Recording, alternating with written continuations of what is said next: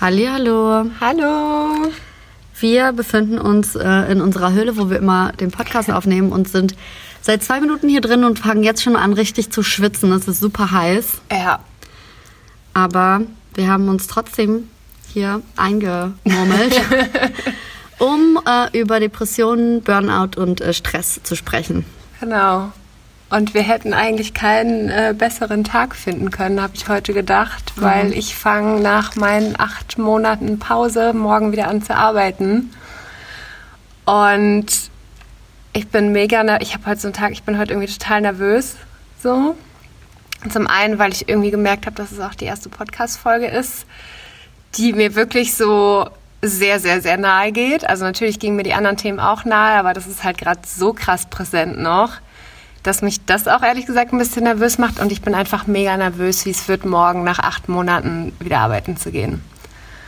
Also vielleicht erzähle ich mal ganz kurz für diejenigen, die meine Geschichte nicht kennen, mach vielleicht, äh, sag ganz kurz, worum es geht und warum ich acht Monate ähm, jetzt nicht gearbeitet habe. Ähm, also ich studiere soziale Arbeit und bin jetzt im Praxissemester und habe vorher aber auch schon äh, Teilzeit gearbeitet als Sozialarbeiterin und auch andere Jobs vorher in Vollzeit gemacht und habe das so, ich würde sagen, das waren so drei Jahre, die ich gearbeitet habe, ein bisschen länger vielleicht und war dann einfach richtig, richtig krank war dann auch ähm, mit einer, also Burnout gibt es ja gerade noch nicht offiziell als Diagnose. Bei mir war es dann eben eine Depression, eine mittelschwere, ähm, damit erst in der Psychiatrie, dann lange in der Tagesklinik, habe jetzt eine ambulante Therapie angefangen, psychiatrische Ergotherapie gemacht, also irgendwie so den ganzen Weg einmal durch.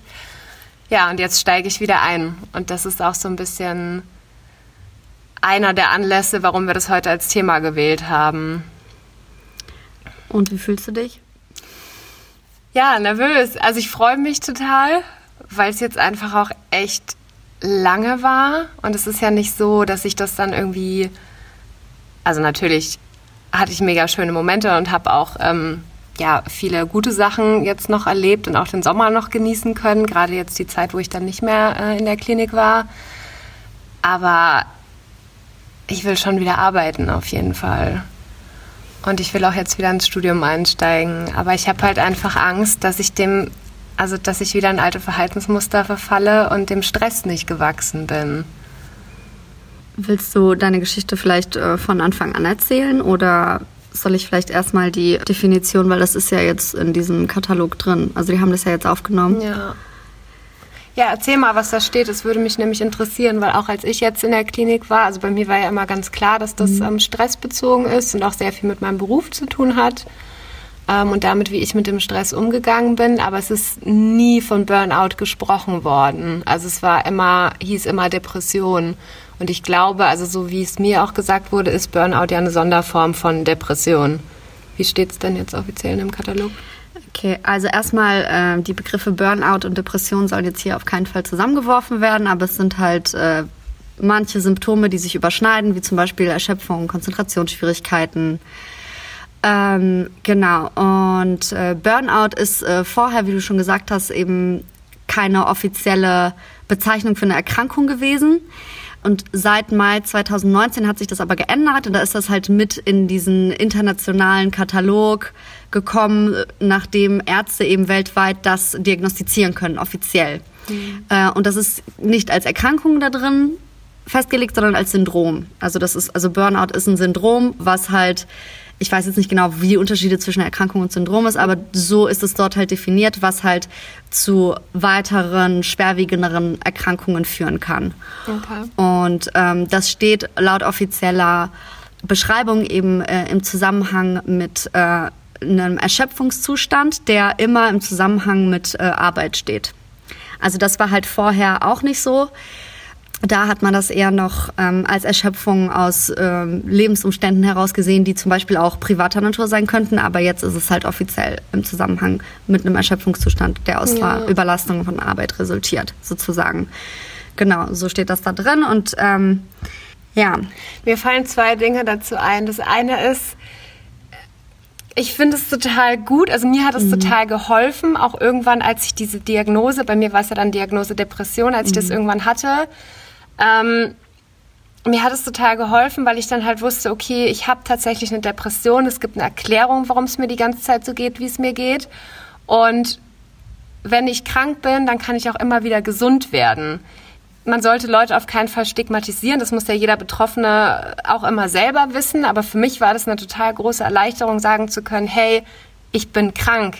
So, ich habe eine Depression weil das heißt auch, ich kann geheilt werden. Vielleicht erzähle ich doch mal meine Geschichte, damit mhm. es irgendwie mehr Sinn macht. Mhm. Also es ging halt irgendwie los. Ich habe gearbeitet Vollzeit in einer sozialen Einrichtung, war halt immer schon mega viel Stress, aber ich habe es halt auch super gerne gemacht. Also ich habe den Stress zwar wahrgenommen und habe mich die ganze Zeit auch irgendwie gestresst gefühlt, aber es hat einfach dazugehört. Und ich finde halt auch, dass wir in einer Gesellschaft leben. Also mir ist auch jetzt nicht so oft von außen gespiegelt worden, hey, das ist irgendwie gefährlich, was du machst oder überleb, überleg doch mal so, sondern es war immer so, boah, total cool, dass du so viel machst und total cool, dass du dich in einem sozialen Beruf engagierst. Und so habe ich halt auch angefangen, es war halt auch einfach ein sehr, sehr großer Teil meiner äh, Identität. So. Und dann habe ich mich halt auf dem Studienplatz beworben, habe hab den bekommen, habe angefangen, soziale Arbeit zu studieren, habe ähm, aufgrund meiner Vorerfahrung halt auch schon eine halbe Stelle als Sozialarbeiterin gehabt, habe da auch total oft Überstunden gemacht und habe dann halt auch echt so Sachen gemacht. Ähm, also ich hatte eigentlich schon nicht mehr so viel Freizeit, aber ich war dann auch ein bisschen, also der Gedanke in meinem Kopf war irgendwie so, hey, du arbeitest so viel, du willst auch irgendwie noch Spaß haben, du willst noch Hobbys haben, dann mach das noch. Dann habe ich nebenbei mich noch ehrenamtlich engagiert, habe an der VHS noch einen Sprachkurs besucht, ja, und habe halt irgendwie auch versucht, noch ein privates Leben zu haben und bin halt wirklich nur, also ich war teilweise echt einfach nur zum Schlafen zu Hause und bin dann zu Hause einfach komplett müde ins Bett gefallen, hatte auch kaum Zeit mit mir alleine. Beziehungsweise, wenn ich Zeit mit mir alleine verbracht habe, dann habe ich ehrlich gesagt entweder irgendwas für die Arbeit recherchiert oder mich um irgendein Ehrenamt gekümmert oder für einen Sprachkurs gelernt. Also ich hatte immer irgendein Projekt so.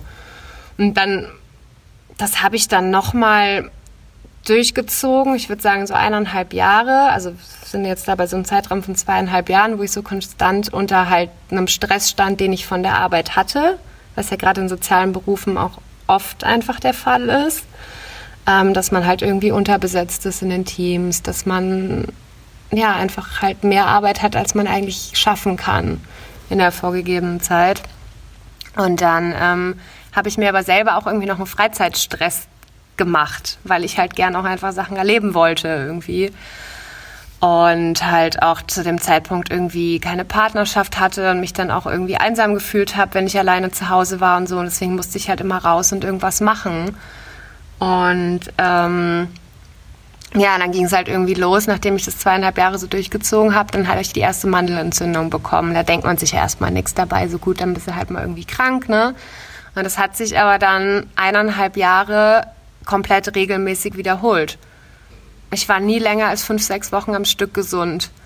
Ich bin halt nicht so krank geworden, wo man dann sagt, okay, man liegt jetzt mal einen Tag im Bett und dann geht's aber langsam wieder, sondern ich bin so von jetzt auf gleich, ich war richtig, ich war im Bett gelegen. Ich habe teilweise ein, zwei Tage lang nichts anderes gemacht, außer irgendwelche Serien bei Netflix nebenbei laufen lassen, an die Decke gestarrt und es gerade irgendwie noch geschafft, mir Pizza zu bestellen. Selber kochen war auch nicht mehr drin und ich hatte einfach solche Schmerzen im ganzen Körper. Und dann habe ich zu allen meinen Freunden noch immer gesagt, hey Leute, Mandelentzündung ist ansteckend, ist blöd, wenn ihr mich besuchen kommt und dann also es war immer, es war richtig, richtig schlimm für mich. Darf ich ganz kurz ja. einhaken? Und zwar ähm, geht ähm, diese äh, Infektanfälligkeit eben zurück auf den äh, auf das erhöhte Cortisol-Level, weil Cortisol und Adrenalin sind äh, zwei Hormone, die ausgeschüttet werden, wenn du Stress hast und die gehen halt zurück auf den Urinstinkt des Menschen, ähm, als wir zum Beispiel damals noch in Höhlen gelebt haben und uns schützen mussten vor wilden Tieren oder so, ne, in der Notsituation hast du halt diesen hohen Stresslevel, weil dich das, weil das halt lebensrettend ist. Ähm, wenn du dann quasi Gas gibst und wegrennst, ne, also das hat halt dem Fluchtreflex gedient und ähm, Genau diese, diese gleiche Mechanismus wird aber immer noch losgetreten, wenn wir quasi unter Stress stehen. So, obwohl wir quasi jetzt nicht mehr um unser Leben fürchten müssen, ist der hormonelle Mechanismus immer noch der gleiche wie beim Urmenschen sozusagen. Und ähm, das Problem ist aber, dass du quasi, wenn du unter dauerhaftem Stress stehst, ne, normalerweise fällt der Cortisolspiegel dann wieder ab wenn du aus der Notsituation herauskommst. Und wenn du unter dauerhaftem Stress stehst, dann fällt der Cortisolspiegel halt nicht mehr ab. Und es gibt Krankheiten, die in Zusammenhang, also in direkten Zusammenhang mit diesem dauerhaft erhöhten Cortisol Spiegel stehen. Und eine davon oder ein Symptom davon ist auf jeden Fall die erhöhte Infektanfälligkeit. Und das ist halt belegt und deswegen ist das halt so ein ganz, ganz, ganz klares Anzeichen, wenn man halt eine erhöhte Infektanfälligkeit hat plötzlich und äh, Krankheiten immer wiederkehren, dass das halt stressbedingt sein kann. Ja, ich habe mich auch auf einer irgendwie so ja spirituellen Ebene, würde ich es schon nennen, irgendwie damit auseinandergesetzt und da heißt halt auch immer so, guck mal hin, was dein Körper dir sagen will. Und das mhm. macht, ist halt das Gleiche, was du jetzt quasi wissenschaftlich erzählt hast. So, das macht total Sinn. Und das ist halt auch so, ich habe das auch im Rahmen der Therapie gelernt, also genau das, was du gerade gesagt hast. Und dann halt dieses, ähm, genau das, was du meintest, du bist halt konstant bei diesem Fight-or-Flight-Reflex, so, also entweder flüchten oder ähm, kämpfen. Und du irgendwann, wenn du dieses Level, also man, eigentlich ist das ja so die, der Peak quasi, das ist ja so die Spitze so und das überschreitest du einmal und dann geht's wieder runter. Aber wenn es halt so Richtung Burnout, Depression, was auch immer geht, dann ist diese, diese Spitze so oft erreicht. Also du, du, das war halt auch das, was ich vorhin meinte mit diesem selbstgemachten Freizeitstress. Ich hatte so viel Stress auch immer auf Arbeit. Ich konnte nicht mehr ohne Stress sein. So, das mhm. war für mich, also auch wenn ich dann krank wurde, alleine zu Hause im Bett liegen, zu liegen. Deswegen habe ich, glaube ich, auch wahrscheinlich mich so extrem, extrem scheiße gefühlt, weil halt auch dieser psychische Aspekt dazu kam. Das ging einfach nicht. Also ich lag auch wirklich immer da und normalerweise, wenn du gesund werden willst, du musst dich ja entspannen und irgendwie sagen, okay, ich bin jetzt krank, ich gebe mir jetzt mal drei, vier Tage oder vielleicht eine Woche und komme runter. Ich konnte es nicht. Ich lag die ganze Zeit da und ich hatte so ein schlechtes Gewissen. Und es kam halt leider auch dazu, dass ich tatsächlich in einem Team gearbeitet habe, wo wir ähm, die meiste Zeit unterbesetzt waren und ich wirklich wusste, es wird Termine geben, die nicht stattfinden, wenn ich nicht komme. Und ähm, ja, mittlerweile habe ich halt gelernt, dass es immer einen Weg gibt. So, und wenn du krank bist, dann bist du krank und dann geht deine Gesundheit vor. Aber das, die Option gab es damals für mich nicht. So. Ich kann mich auch noch erinnern, ähm, dass du quasi, du warst krank und irgendwie wussten wir beide, dass das halt was damit zu tun hat, dass dein Körper dich zwingt, dich auszuruhen, sonst würdest du nicht ständig wieder krank werden. Aber gleichzeitig war das halt so, du hast dich einfach hart drauf abgefuckt, dass du immer wieder krank geworden ist. Natürlich, weil das auch was mit der Psyche macht, das demotiviert einen total, ne? Aber irgendwie warst du halt auch so, ich will jetzt nicht krank sein, ich will was machen, so. Ich will rausgehen, meine Projekte machen, feiern gehen, mich mit meinen Freunden treffen und so. Du warst halt die ganze Zeit so, dass du halt diese ganzen Sachen, die du gemacht hast, halt du hast es selber gar nicht so richtig erkannt oder für dich einsehen wollen, dass das zu viel ist, weißt du? Also dass, genau. dass du halt Sachen wirklich weglassen musst, damit dein Körper aufhört. Genau, weil ich aber halt auch schon so weit war, dass ich einfach, auch wenn ich gesund war, nicht alleine zu Hause mhm. sein konnte.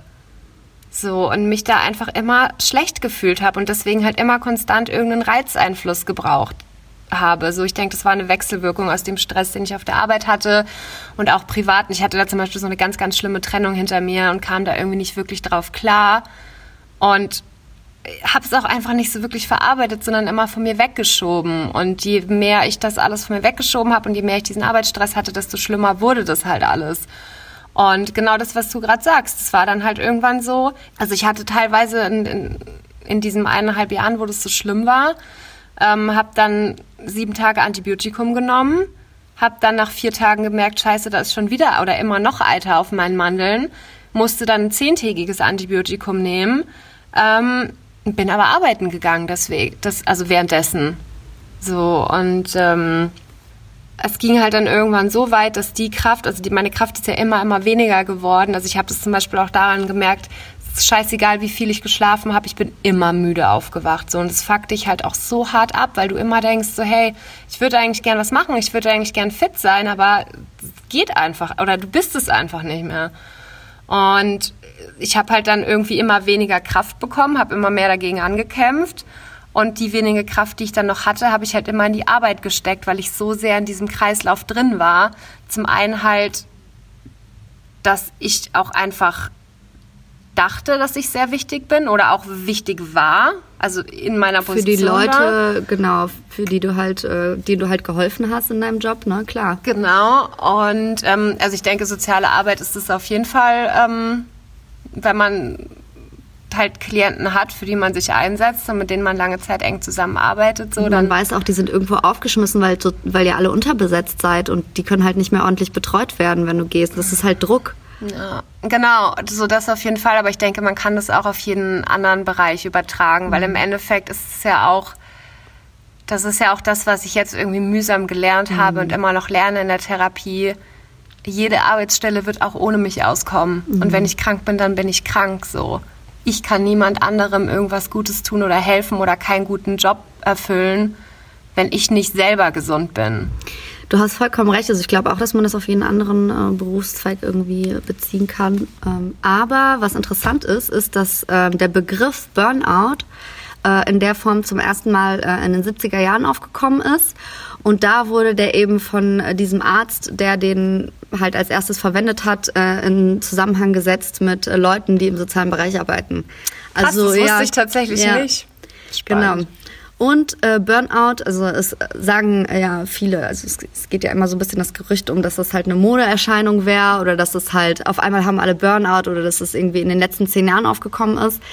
Das ist aber tatsächlich gar nicht so. Äh, das gibt's schon seit eigentlich ist es schon mit der Industrialisierung aufgekommen. Das ist genau, was du halt meintest. Ne? Auch wenn du sagst, ich bin depressiv oder ich habe eine Depression, dann sind Leute, die sich damit nicht auskennen, halt auch so, boah, ähm, ja, bist du dann die ganze Zeit traurig und heulst du dann? Oder auch so dieses, das wird schon wieder so. Aber das ja. sind so komplexe Mechanismen, die da vorhanden sind. Und also das, ich gehe da jetzt mal direkt drauf ein, weil mir das jetzt so einfällt. Das, das, das Schlimmste ist halt, wenn du irgendwann in diese Depression kommst, dann willst du die ganze Zeit da rauskommen. So, also kopfmäßig willst du da rauskommen. Das ist keine Einstellungssache, aber es ist halt schon so viel passiert. Ähm, dass es dir einfach teilweise gerade physisch nicht mehr möglich ist.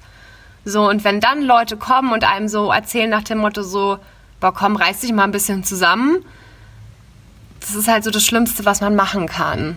Genau, also sei nicht traurig oder so, ne? Das ja. ist so, das hilft halt einem, es hilft halt einer Person einfach nicht, die unter enormem Stress steht äh, und einfach nicht mehr in der Lage ist, irgendwie ihr Leben zu bewältigen. Wenn man sagt, sei nicht so traurig oder und so. Und was, was ich auch ganz krass finde, das habe ich ganz oft gehört, ähm, weil Depression äußert sich ja bei total vielen Menschen total unterschiedlich so. Mhm. Ähm, so manche ziehen sich wirklich sozial zurück, aber bei mir war es ja zum Beispiel auch eher so, also als es dann ganz schlimm wurde und kurz bevor ich in die Psychiatrie bin, da habe ich mich dann auch zurückgezogen, so den letzten Monat, die letzten eineinhalb Monate. Aber die Zeit davor war es bei mir zum Beispiel umgekehrt. Ich habe ja eigentlich immer alles gemacht, alles an Ablenkung gesucht und mitgenommen, gerade um mich nicht zurückziehen zu müssen, um nicht mit mir selber und meinen Gefühlen allein sein zu müssen. Und was ich dann voll oft gehört habe, wenn ich, also ich habe da in meinem Freundes- und Bekannten, Bekanntenkreis halt relativ offen darüber gesprochen so.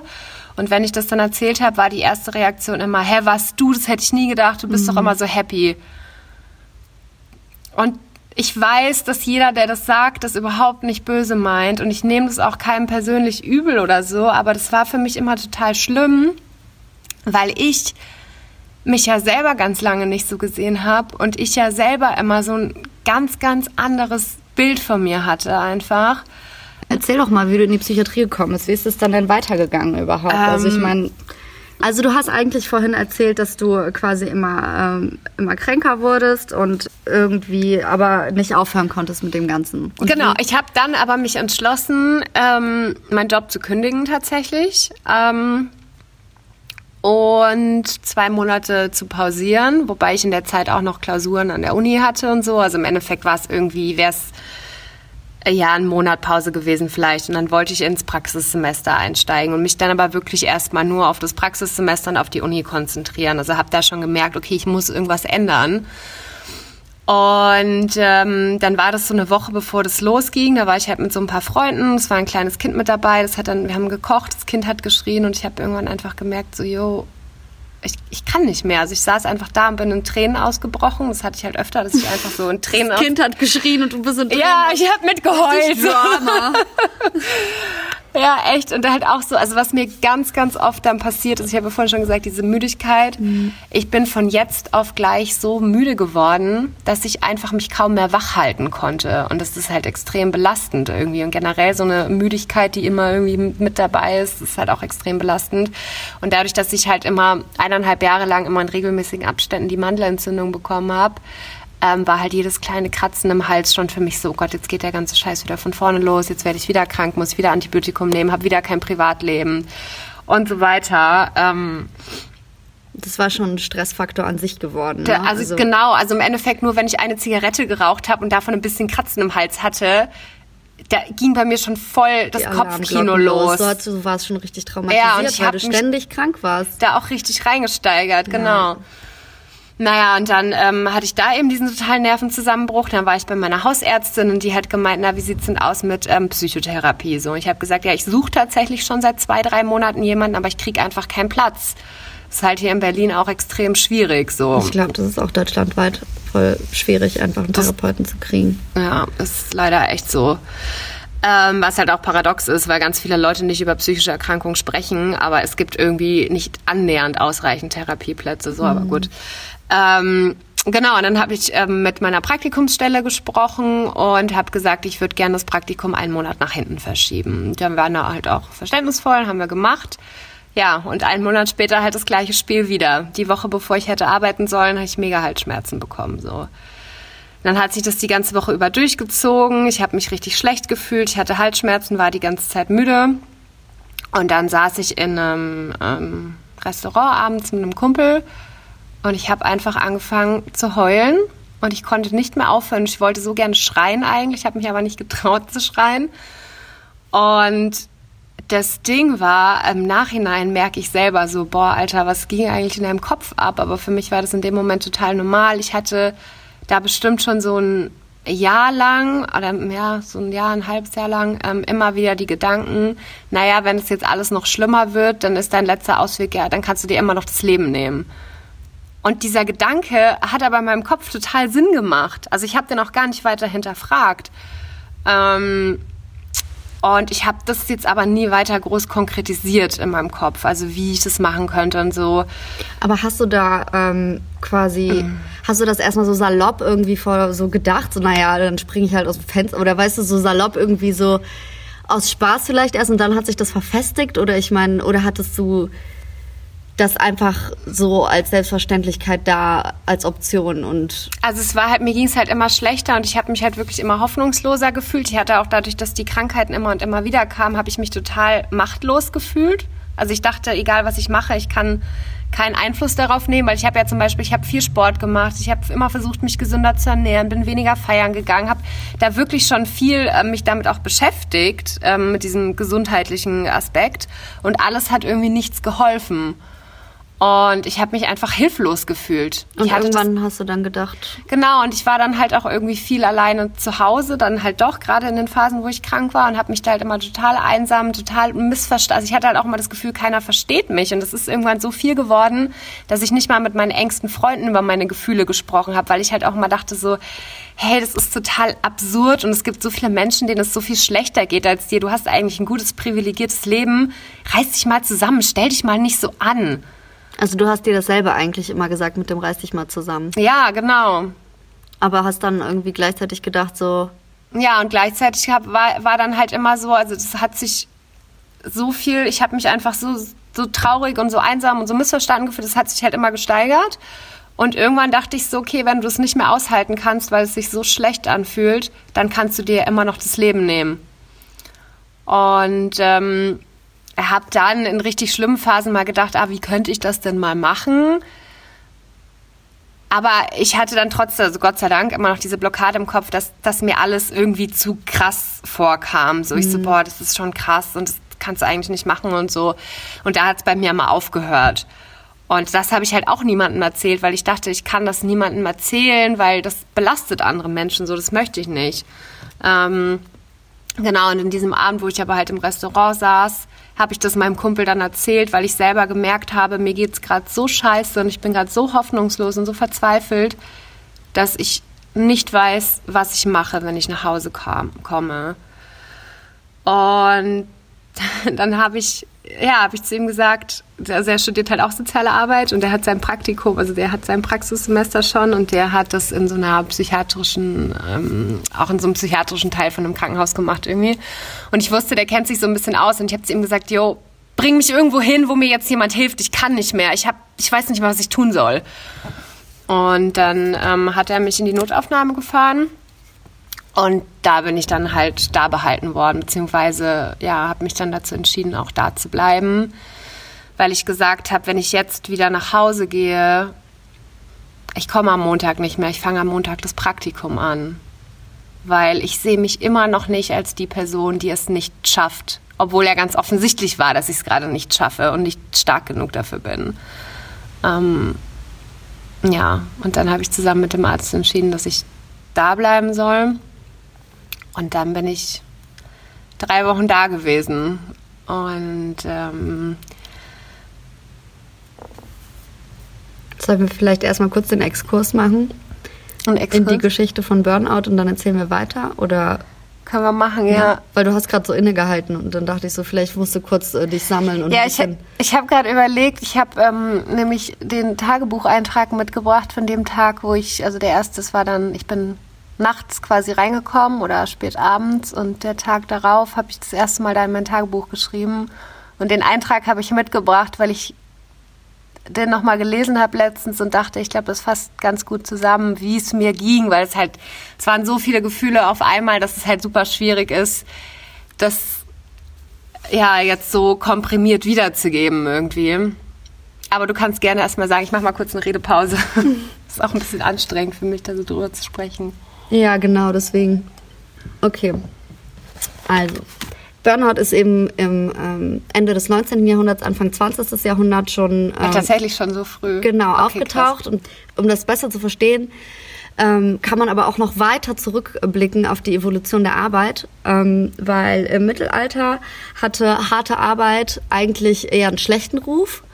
Und ähm, ich, ich weiß jetzt nicht genau, wie viel die Leute da gearbeitet haben, aber es war auf jeden Fall so, dass wirklich nur die Unterschicht richtig hart gearbeitet hat oder das, das war halt so die Unterschicht und äh, die Adeligen waren halt diejenigen, denen halt so ähm, die, der Spaß und Müßiggang und so weiter eben vorbehalten war. Und äh, mit der Reformation ähm, wurde harte Arbeit dann eben zu einer, zu einer Art christlichen Tugend erklärt mhm. und Faulheit ähm, irgendwie zur Sünde gemacht. Wobei eigentlich so ganz logisch gesehen so ein bisschen faul sein ja eigentlich genau das ist, was man halt braucht, um halt ähm, vor allen Dingen heutzutage diesem krassen Total. Stress zu entkommen. Ne? Total. Aber durch die Reformation ähm, hat sich halt so eine krasse Arbeitsmoral entwickelt, dass Leute halt so richtig harte Arbeit irgendwie hochgelobt haben. Und das wurde dann halt in der industriellen Revolution richtig krass ausgenutzt. Ähm, da waren halt irgendwie 16-Stunden-Tage an der Regel, also an der Tagesordnung. Da gab es ja auch noch überhaupt keine Arbeitsrechte oder so. Das hat sich ja erst alles entwickelt. Und ähm, da wurden die Menschen halt richtig hart massiv äh, ausgebeutet. Und ja, obwohl der technische Fortschritt und die Elektrifizierung eben eigentlich das Leben in vielen Dingen leichter gemacht haben, sind trotzdem ganz äh, viele Leute zum Arzt gegangen und haben sich halt beschwert über Unwohlsein, Ermüdung, Konzentrationsschwäche, Reizbarkeit. Genau, äh, gestörtes Sexualverhalten, das ist ja auch was ganz Klassisches, was so mit Stress einhergeht, ne? oder eben auch Ängste. Und da hat äh, ein Mediziner aus New York, so um die 1880er Jahre herum, das zum ersten Mal benannt ähm, und hat das halt eben Neurasthenie genannt. So, also dass es halt eine Art Nervenkrankheit ist. Und das ist halt, weil in der Symptomatik so viele Parallelen zu dem bestehen, was man heute als Burnout bezeichnet, wird das halt eben als das betrachtet. Also was halt das ähnliche Phänomen ist, was es eben schon in Zeiten der Industrialisierung gegeben hat. Und der hat das eben, also auch absolut in dem Zusammenhang mit der Reizüberflutung gesehen. So, ne? Also nicht nur, dass die halt total ausgelaugt waren von der Arbeit, sondern auch gerade in Großstädten die Leute dadurch, dass halt du so viele Reize bekommen hast, äh, einfach das auch davon Sinn. überfordert also waren. Also das kann so. ich für mich auch voll bestätigen. Absolut. Also dass halt eine Stadt wie Berlin dich äh, total rastlos macht, einfach auch allein aufgrund der ganzen Angebote, die um dich herum ja, sind. Auch die Angst, was zu verpassen. Genau. Jeden Tag, wo du nicht rausgehst, verpasst du gefühlt 100 Events so.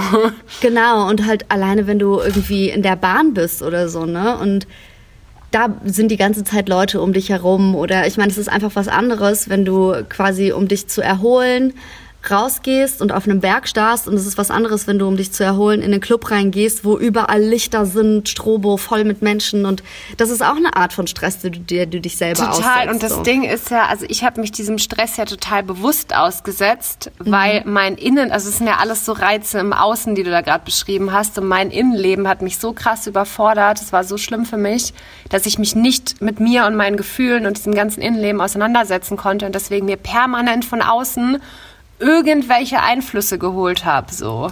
Genau. Und ich glaube, das machen halt tatsächlich viele Menschen. Also ja. da muss man noch nicht mal so weit gehen und sagen, jemand hat eine Depression oder ein Burnout, sondern das ist ja schon was.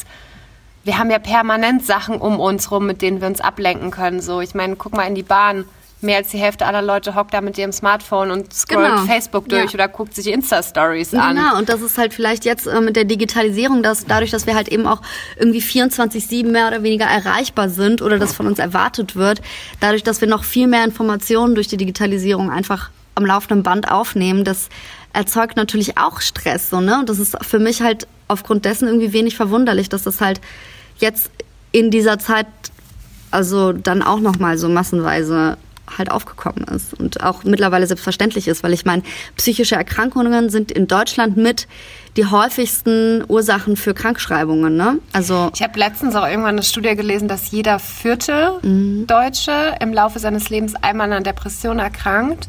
Und wenn ich jetzt überlege, wenn es jeder, ich weiß nicht, wie die die Studie gemacht haben, aber wie viele Leute sind daran erkrankt und gehen nie zum Arzt?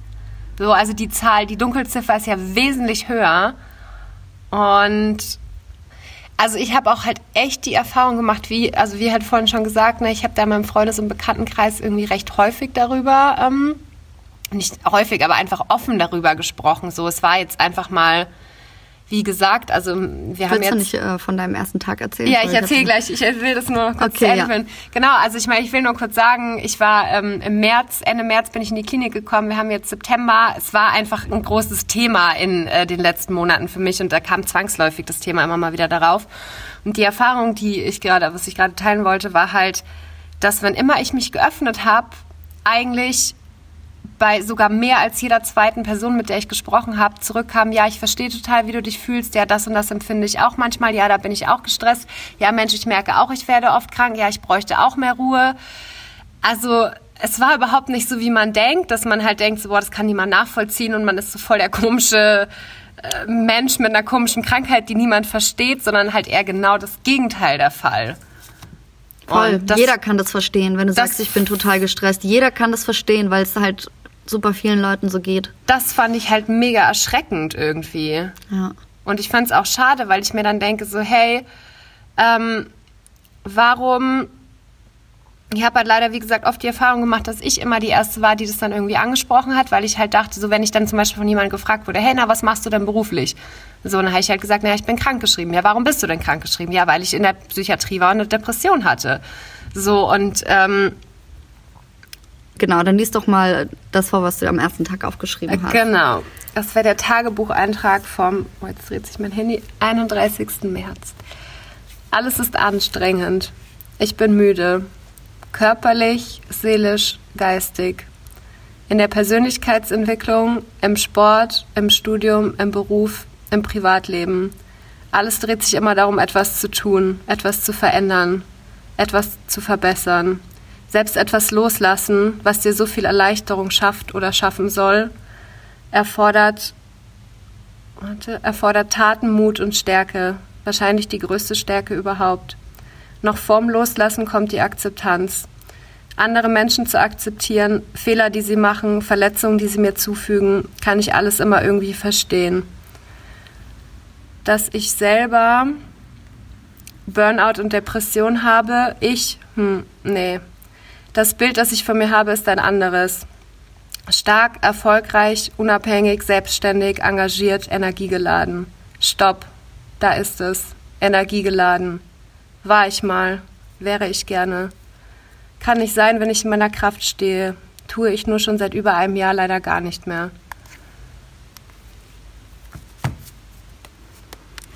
Und das war echt, also als ich das aufgeschrieben habe, ich kann jedem nur empfehlen, ähm, der sich jetzt irgendwie so ein bisschen davon angesprochen fühlt, von dem, was ich sage, Tagebuch zu schreiben. Weil ich hatte das so oft und es war auch in diesem Moment, dass ich was aufgeschrieben habe.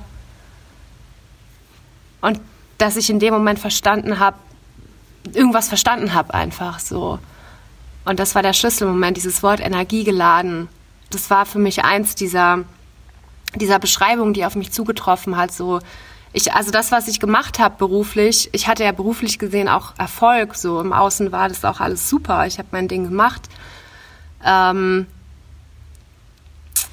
und da habe ich aber gemerkt, hey, das bist du nicht. So siehst du dich, aber da hat mein Selbstbild überhaupt nicht mit der Realität übereingestimmt. Und dann habe ich gemerkt, hey, wenn es da hapert, obwohl du das die ganze Zeit von dir denkst und du es ja so offensichtlich nicht bist, dann guck dir doch die anderen Sachen jetzt auch mal an. Und das hat mir halt irgendwie so einen Denkanstoß gegeben. Und es war dann einfach ein Haufen Therapie, ein Haufen Arbeit, Gruppensitzungen, Einzelsitzungen. Hast du eigentlich Antidepressiva bekommen? Nee, so? ich habe keine bekommen. Also man darf sich das tatsächlich auch ähm, in den meisten Fällen selber aussuchen. Ähm, und ich habe von Anfang an gesagt, ich möchte das nicht. Ähm, und bei einer, also bei einer mittelschweren Depression an sich, so wie es jetzt bei mir auch war, ähm, haben die Ärzte auch gesagt, ja, also wenn es nicht schlimmer wird, dann sehen sie da jetzt auch keine Notwendigkeit. Ähm, ich habe aber auch andere Menschen kennengelernt mit schweren Depressionen, denen die Tabletten zum Beispiel total geholfen haben, um überhaupt erstmal aus dem Loch rauszukommen, um sich dann, um überhaupt klar zu sein und klar zu kommen für die Therapie.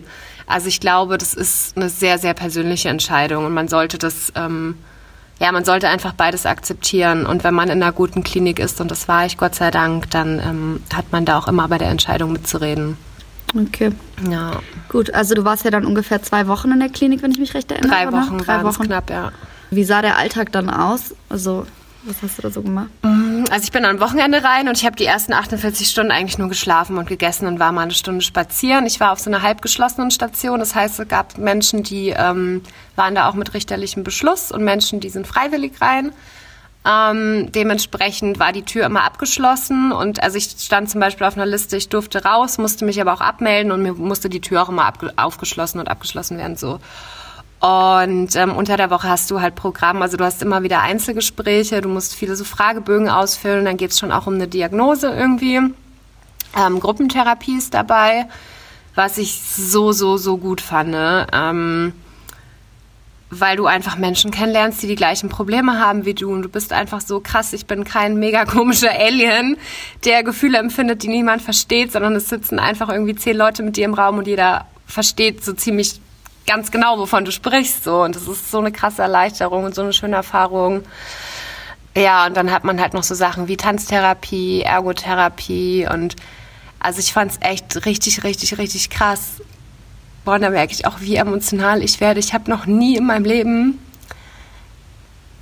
so eine bedingungslose Akzeptanz und Offenheit und Verständnis von Menschen miteinander empfunden oder erlebt. Und ich dachte so, wie krass ist es bitte, dass du erst in die Psychiatrie kommen musst, um das zu erleben. Was sagt das über unsere Gesellschaft aus? So, und das, ähm, ich bin danach direkt in die Tagesklinik weiter und da war es auch so. Wir waren so ein bunt durchgemischter Haufen, also wir waren altersmäßig, geschlechtermäßig, teilweise auch kulturenmäßig. Ähm, und vor allem auch so vom sozialen Background waren wir komplett durchgemischt. Und es waren einfach alle immer füreinander da. Natürlich war, hatte man mit einigen Menschen mehr Sympathie als mit anderen. Merkt man auch, mit einigen habe ich jetzt noch Kontakt, mit anderen nicht. Ich denke, das ist auch ganz normal. Aber egal was war, es hat niemand den anderen verurteilt und man hat sich einfach immer zugehört. Und was total schön war, du wusstest, Du kannst jederzeit zu jemandem gehen und darüber reden. Es ist aber auch nie so pushy nachgefragt worden, ähm, weil jeder auch wusste, man braucht auch manchmal seinen Raum für sich. Und ähm, das war einfach die akzeptierendste Atmosphäre, die ich je in meinem Leben erfahren habe. Ja, du hast ja auch, äh, als du als wir uns ein, zwei Mal getroffen haben, als du quasi Ausgang hattest, wo du spazieren gehen äh, konntest, hast du mir auch erzählt, dass du das jetzt total angenehm empfindest, dass du einfach aufstehen kannst und gehen kannst, sogar so mitten im Gespräch oder Ja. so. Und du einfach sagen kannst, so, ich gehe jetzt in mein Zimmer und dann ist halt für alle so, ah, okay, die muss Braucht jetzt grad- weg halt. Und das, Ja. dann ist das so. Und es wurde gar nicht nachgefragt oder hinterfragt oder was machst du jetzt oder was auch immer, sondern einfach so, ja, okay, dann, ne? Genau. total. Also man hat es halt einfach akzeptiert und ja, in den Gruppentherapien hat man halt auch offen über seine Gefühle und seine Probleme gesprochen und es ist alles ernst genommen worden. Das kam halt ganz, ganz oft raus. Also ich war halt in so einer Gruppe, saßen dann immer so an verschiedenen Tischen. Ich war äh, Tisch Nummer zwei, Depression so. Da kommst du halt dann schon hin und denkst dir erstmal so, wow. Alles klar. Okay, jetzt bin ich hier gelandet und sitze am I'm Depression. officially crazy. Ja, und sitze so am depressiven Tisch. Das war irgendwie schon, also manchmal war es auch echt so, ich weiß nicht, wir waren einmal, ähm, es war noch auf Station in der Psychiatrie und wir wollten Pizza bestellen und wir wussten die Adresse nicht und irgendjemand meinte auch so, schreib einfach drauf, Klapse, die finden uns schon. So. Also es war halt irgendwie immer so zwischen, ähm, man hat sich selber darüber lustig gemacht und es hatte halt auch irgendwie so einen Ja. gewissen Humor. Ähm, und teilweise hatte ich aber schon auch so Momente, wo ich halt dachte so, hey, ich sehe mich so total als junge, erfolgreiche, angehende Sozialarbeiterin und bin schon so ein bisschen karriereorientiert auch und stehe eigentlich so mitten im Leben. Und jetzt sitze ich aber hier irgendwie in der Tagesklinik am depressiven Tisch. So, warte mal, wie bin ich hier hingekommen, was ist eigentlich passiert? Ähm, und habe mich da natürlich dann schon auch irgendwie viel hinterfragt und so, was ja aber auch Teil der Therapie ist. Und Hat dir die ähm, Gruppentherapie mehr geholfen als die Einzeltherapie? Mm, Also Einzeltherapie mache ich jetzt richtig intensiv erst nach der Tagesklinik und die, das hilft beides super gut. Also ich denke, man, je nachdem, was man auch hat, also ich kann für mich sagen, ich habe beides gebraucht. Also ich brauche jetzt mehr das Einzel, ähm, aber ich habe einfach in der Gruppe was total Wertvolles erfahren und zwar, dass es einfach andere Menschen gibt, denen es genauso gibt, die die gleichen Gefühle haben, die die gleichen, zum Beispiel, ich habe oft mit ähm, Panikattacken zu tun. Ich dachte immer, das kann niemand nachvollziehen. Ganz viele Menschen getroffen, die das genauso empfinden und sich dann darüber auszutauschen, so, hey, wie gehst du denn damit um? Wie ist das für dich? Wie fühlt sich das für dich an? War halt mega, mega gut. Und vor allem auch zu sehen, also ich muss halt auch sagen, der erste, die ersten zwei Tage so in der Psychiatrie, ich habe mich in meinem Zimmer versteckt. Ich hatte mega Angst, ich wusste nicht, was da für Leute sind. Ähm, es sind halt schon auch so ein paar crazy Sachen passiert, wie manchmal saß dann nachts jemand auf dem Flur und hat in sein Kissen reingeschrien und du wusstest nicht so richtig, was los ist. Aber ich habe halt einen Haufen Leute kennengelernt, die irgendwie teilweise auch sogar eine ähnliche Geschichte wie ich haben, die aus dem sozialen Bereich kommen, die ja eigentlich auch so mitten, mitten im Leben stehen. Und ähm, das sind so Leute, da würde man auf der Straße halt niemals denken, dass die jetzt irgendwie gerade in der Psychiatrie sitzen, wenn man die sehen würde. Und das war halt auch nochmal so die Bestätigung, so, hey, nee, du bist nicht komisch, es ist einfach eine Krankheit, das kann jeden treffen. Aber hast du dich auch erholt in der Psychiatrie oder war das so vollgepackt mit irgendwelchen Therapien, dass du dann Nö, also das war gut strukturiert. Ähm, ja, erholt ist halt, es war halt so ein extrem krasser Ausnahmezustand. Ich war halt in dem Moment, ich wäre nicht fähig gewesen, mein Leben alleine in meiner Wohnung zu führen. Deswegen war ich halt da. Ähm, und von dem her hat es mir Erleichterung verschafft. Das Wort Erholung will ich jetzt an der Stelle nicht verwenden, aber es war für den Moment total richtig und angemessen. Und das war im Februar, ne, wenn ich mich nicht irre? Im März war das. okay, und da hast du ja schon ein paar Monate nicht gearbeitet. Da habe ich schon zwei Monate, zweieinhalb Monate nicht gearbeitet, ja. Okay, und dann bist du ja von März bis jetzt quasi, äh, hast du weiterhin Therapien gemacht Genau. und jetzt fängst du wieder an zu arbeiten. Genau, also ich gehe auch weiterhin jetzt in die ambulante Psychotherapie. Die ist auch echt total hilfreich. Ist halt noch sehr, sehr anstrengend, ähm, aber total gut. Genau, habe noch so eine psychiatrische Ergotherapie gemacht, da so Entspannungstechniken gelernt und so Zusammenhang zwischen ähm, Erkrankung und Beruf und wie man damit umgehen kann und so. Genau, und jetzt ähm, geht's dann wieder los. Fühlst du dich Morgen. denn jetzt wieder bereit? Weil du hast ja, Ja. wie gesagt, du hast ja zweimal abgesagt, ne? Und also, weil es halt nicht ging und jetzt ist es der dritte Anlauf, dass du wieder ein Praktikum startest. Ja, ich fühle mich bereit. Okay. Ich merke aber zum Beispiel auch, dass es jetzt für mich halt wirklich so ein Schritt nach dem anderen ist. Ähm, also zum Beispiel, mein Thema ist jetzt einfach gerade wieder ins, in die Arbeit, ins Studium zurückzufinden und andere Sachen, die halt auch eine Belastung, also zum Beispiel, jetzt zu daten oder sich in jemanden zu verlieben und da so eine Beziehung anzufangen, das ist gerade, also ich mache es manchmal ein bisschen, dass ich dann doch denke, so, wow, heute will ich jetzt aber mal daten. aber dann merke ich selber irgendwie ganz schnell so, das ist nicht deine Priorität gerade. Also ich merke halt, ich habe nicht so die Kapazität und jetzt alles auf einmal anzugehen und muss halt ein bisschen langsamer tun. Ich habe jetzt nicht so, ein, so eine krass hohe Frustrationstoleranz, glaube ich. Also ich muss jetzt eben erstmal ganz gezielt meinen Fokus setzen. Und dafür fühle ich mich aber bereit. Apropos Frustrationstoleranz, ähm, es ist tatsächlich genetisch bedingt, wie viel Cortisol jeder Mensch ausschüttet bei Stress. Das bedeutet. Ich dachte mal, das wäre Cortison. Cortisol heißt okay. das mit L. Okay, gut. Außer ich habe mich verlesen, aber ich glaube nicht. Nee, es kann sein, dass ich mich getäuscht habe. Du hast es ja recherchiert. Genau, ähm, also das ist auf jeden Fall genetisch bedingt und deswegen sind manche Menschen halt auch total stressresistent und andere halt einfach nicht. Ja. Ähm, und du kannst halt nichts dafür. Es ist halt wirklich. Das äh, Stressvulnerabilitätsmodell. ja. Wie gesagt, ich habe äh, sowas, sowas lernt man halt in der ja. Therapie auch ja. so. Das ist total cool. Das nennt sich dann Psychoedukation und wir werden, es sind halt zum Beispiel auch wirklich darüber aufgeklärt worden, wie ist es bei einer Depression mit dem Serotoninspiegel, wie wirkt ein Antidepressivum, wo wird das, wo docken da diese Dinger an und also so. Also Serotonin ist dann quasi das ist das auch ein negatives Hormon oder ein positives? Nee, Serotonin ist ja eigentlich, boah, jetzt muss ich gucken, ob ich hier keinen Scheiß erzähle, aber ähm, wenn ich es noch richtig im Kopf habe, ist das das Glückshormon. Ah, okay. Und es gibt Menschen, ähm, die sind dann anfälliger für Depressionen, weil da die ähm, Rezepte, also es wird halt immer so von Synapse zu Synapse, glaube ich, weitergeleitet. Okay, es darf jetzt auch kein Neurologe auf jeden Fall zuhören. Ja. Ähm, und bei manchen ist zum einen die Ausschüttung gehemmt und es gibt aber auch welche, die müssen halt andocken an der nächsten Synapse dann und das funktioniert nicht so gut bei manchen Menschen und deswegen können zum Beispiel Antidepressiva da auch helfen. Ach so, weil die da sozusagen ein... Weil die dann die Aufnahme zum Beispiel verbessern. Ja.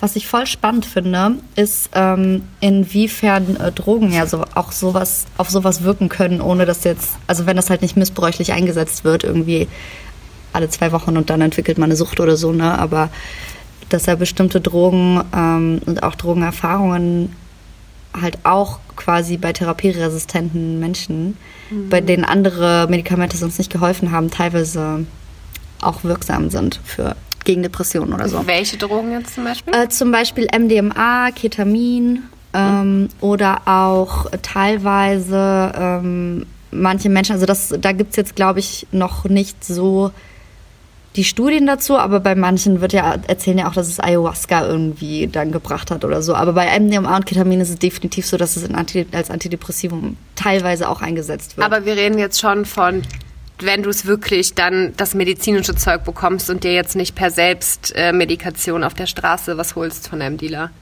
Ähm, na, ich weiß nicht, ich wollte eigentlich eher so die äh, Drogenfolge damit anteasern. ja, und nicht weiter drauf eingehen. Nee, nee, aber ich, ich frage deswegen, weil ich kann da zum Beispiel für mich ja. sagen, MDMA ist für mich mittlerweile halt total tabu. Also ich ja. habe das ein paar Mal ausprobiert. Ich habe halt gemerkt, ich reagiere nicht gut drauf.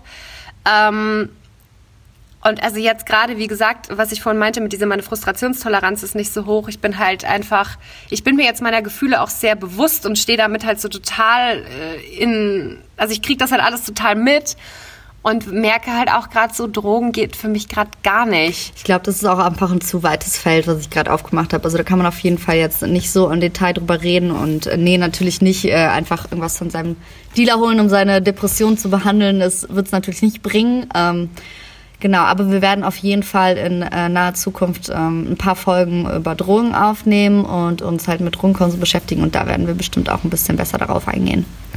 Ja, genau. Ich meine, Cannabis ist ja da auch durchaus ein Thema, was irgendwie damit zusammenhängt. Es ist ja auch generell Depression und Suchtmittelkonsum ist ja auch oft so eine, gehört ja auch oft irgendwie zusammen und man weiß dann nicht so genau, war erst das eine da und hat das andere ja. bedingt oder umgekehrt. Ja. Ich mhm. wollte aber ganz gern eigentlich noch sagen, wenn sich jetzt irgendjemand davon angesprochen fühlt, so zum einen könnt ihr uns auf jeden Fall gerne schreiben. Zum anderen kann ich euch einfach empfehlen, sprecht darüber, egal mit irgendjemand, der euch nahesteht, mit dem ihr gerne darüber sprecht, holt euch Hilfe. Ähm, es muss ja jetzt nicht sofort die Psychiatrie sein. Ähm, ich habe noch ganz viele Unterlagen zu Hause, wie man besser und leichter an einen Therapieplatz kommt. Teile ich auch sehr gerne, wenn es jemand interessiert. Gibt auch den Krisendienst und so, da bin ich sogar selber auch schon zweimal hingegangen, die sind auch super. Und ansonsten, was ich einfach echt empfehlen kann, ist Sport. Sport hilft mir immer.